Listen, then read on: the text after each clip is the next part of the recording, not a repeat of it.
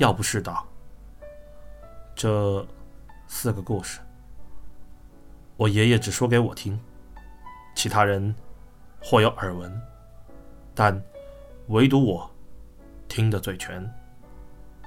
小时候的我听不懂，如今回过头，却处处有的深意。这些故事里，或是贪婪，或是痴缠，或是无情，或是无奈。明里讲的是四件器物，其实已跟长眼鉴定关系不大，甚至和真假也都无关，说的全是人心。正所谓见古易，见人难。比起那些器物，这人心才是最耐琢磨的。不过，我有一个疑问：要来这一辈子，经历过无数风雨，为何单单对这四件事儿耿耿于怀呢？要不是仿佛看穿了我的心事，我爷爷说，这四世的主角都不是他，但偏偏是他掌握了那些人的命运。倘若其实……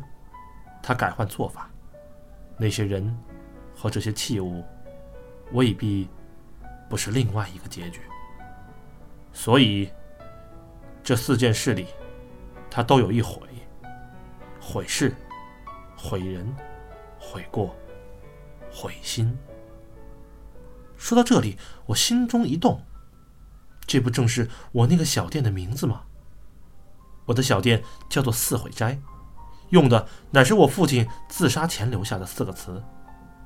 如今居然在药家子弟口中听到，看来这四毁的来历，恐怕比我想象中还要复杂。不知药来和我父亲许和平之间还有什么特别的瓜葛？我本想好好琢磨一下，可脑子里现在快成一锅粥了。您想啊。我们一天从魏辉赶回来，两次闯入药家别院，还跑去一趟圆明园，中间没停歇，疲惫不堪。这眼皮儿比后母无方顶还要重。这种情况实在不适合继续思考。我比了个手势，说：“今天差不多到这儿，咱们明天再说吧。”要不是已经在旁边给我开好了房间，我告别之后。昏昏沉沉回去屋里，一头栽在床上，脸埋在柔软的枕头里，一下子就睡过去了。这一觉睡得可真香，溜溜到了八点多才叫醒我。简单的洗漱了一下，我去敲对门的门，门开了，高兴穿着件浅蓝条纹的灯芯绒睡衣，探出头来，我一愣。尴尬的，赶紧打了个哈哈，反倒是高兴，大大方方说：“他还睡呢，咱俩先吃早饭去。”没过一会儿，高兴换回昨天那套衣服，和我一起去了楼顶的旋转餐厅。我们俩一人捧着一份早餐，面对而坐。我忽然很好奇：“哎，你们俩性格差这么多，怎么认识的？”高兴拿叉子戳了一块水果，边吃边说：“我跟他呀，特简单。我高二那年暑假骑自行车去香山写生，正好遇见一个拦路抢劫的。要不是正好路过，你是不是觉得接下来是英雄救美啊？哈哈，真不是。要不是根本没动手，他居然跟劫匪理论上了，说这里距离最近的派出所。”就七百米，你抢完跑掉的速度多少多少？我跑派出所报警的速度是多少多少？民警骑摩托车追过来的速度是多少多少？问，你根本没机会逃掉。为了几支画笔付出劳改代价，成本太高，哇啦哇啦开了讲堂。那劫匪估计听烦了，骂了句神经病就走了。我忍不住笑了，这还真是要不是的作风。我在旁边笑得前仰后合，要不是挺不高兴，说我帮你解围，你还笑。我说那我请你吃冰棒吧。他说必须回请，一来二去，我俩就好上了。学校抓早恋，可从来没逮过我俩。要不是天生一张好学生的面孔，每次来我们学校都特能唬人，从家长到老师都以为他是来辅导功课的。高兴，咯咯笑了一阵，一脸怀念，随即又摇摇头，哼，这家伙别的都好，就是太刚愎自用，啥都自作主张。他要出国，我没拦着，他说把我也带出去，那我可就不干了。凭啥非得靠你带呀？我不成了棒家了吗？好像离了男人就什么都干不了似的。你要追姑娘，可别学他哈。我讪讪一笑，嫣嫣和我之间可不存在这个问题。我忽然想起一件事儿，要不是为什么不愿接药家的衣钵，高兴道：“他嫌古董这行暮气沉沉，一半靠人脉。”一半靠资历，这家伙心高气傲，说要做那种靠努力和智慧就能有所成就的事儿。就因为这个，他跟他家里吵了好几架，药老爷子亲自出马都没用，最后只能任他出去，转而培养他弟弟。要不然，要不然你也认识啊？很熟啊，小家伙跟他哥可不一样，性格活络。挺有文艺天赋的，他玩摇滚就是我带入门的，可惜呀，最后还是被家里拽回去了，没逃掉。高兴损了损叉子尖，随即正色道：“不过，你可别小看那家伙，要不是外冷内热，而他弟弟正好相反，平时嘻嘻哈哈的，对谁都挺热情，可骨子里却保持着距离。”旁人轻易看不透，连药老爷子都不好把握。背地里不要说人坏话。一个声音从我们旁边飘过来，要不是沉着脸站在那里，原来他也起床来了餐厅。高兴吐吐舌头，低声继续吃他的煎蛋。我横了他一眼，昨晚睡得还挺好哈。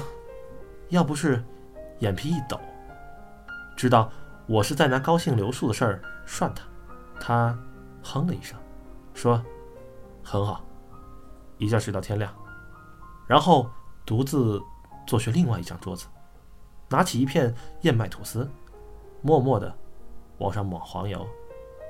有他在，谈话气氛立刻荡然无存。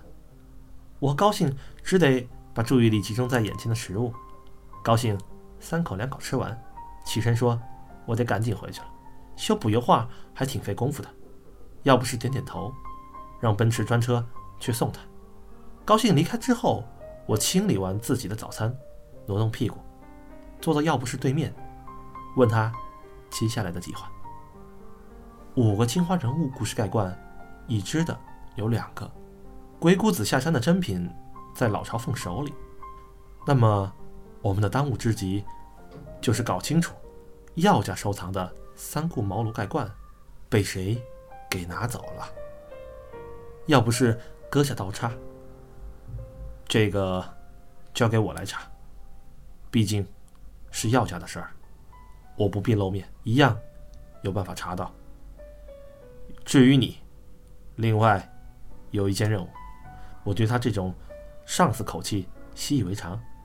叹了口气，嗯，你说吧。要不是拿出一个小册子，放到桌上，我一看封面，上面写的是四个繁体字：“玄慈成鉴。”我爷爷许一成曾经留下过一本秘籍，叫做《素鼎录》，即许家数代人金石玉器鉴定经验之大成。药家是玄字门，以瓷器为主。家里也有一本类似的书，叫做《玄瓷成鉴》，内容差不多，也是药家在瓷器方面独到的见解。你，你从哪弄到这东西的？我有些惊讶。这只是影印本而已，不是原本。废话，我是问你把它拿给我干啥？要不是推推眼镜，自然是要你研读。接下来我们要追查的重点是青花罐，胜负的关键就看瓷器的鉴定手段了。这些我不懂，又不能找家里人帮忙，只能靠你了。我的专业是金石玉器，不是瓷器啊。不懂可以学，至少你比我基础好。我是完全不懂，要不是一脸理所当然，我满脸苦笑。你当我是天才儿童啊？看一遍就成专家了？苏鼎禄也罢，玄慈成剑也罢，说是秘籍，其实和武侠小说里的武功秘籍不是一回事儿。鉴定古董。凭的是学问和经验，秘籍这种东西意义不是很大，更何况书中所载只是前人的经验。随着科学技术的不断进步，很多技巧因此失效。现在的鉴定和伪造技术已远远超出秘籍时代的想象。比如说，热释光技术可以用来判断器物存在的时间。光相显微镜技术可以看出器物内部的裂痕或分子结构，这些东西一出来，民国之前的七成鉴定和造假手法就废掉了，不得不更新换代。所以五脉对待老一辈秘籍的态度，纪念意义大于实用价值，不会刻意私藏，在小范围内允许外人阅读与翻拍。我倒不忌讳偷看药家秘籍。这不算什么机密，但要不是显然指望我一读秘籍就成瓷器鉴定大师，这是纯属外行人的瞎想了。要不是放下吐司，慢条斯理的道：“我知道，这不太可能，但临时抱抱佛脚，哪怕只提高百分之一的成功率，也值得我们去努力，对不对？”他说话越来越像个讨厌的老师，可是我想不出反驳的理由，只得无奈的答应。要不是交代了几句，外出调查去了。我猫在宾馆里开始翻阅这本《玄慈成鉴》。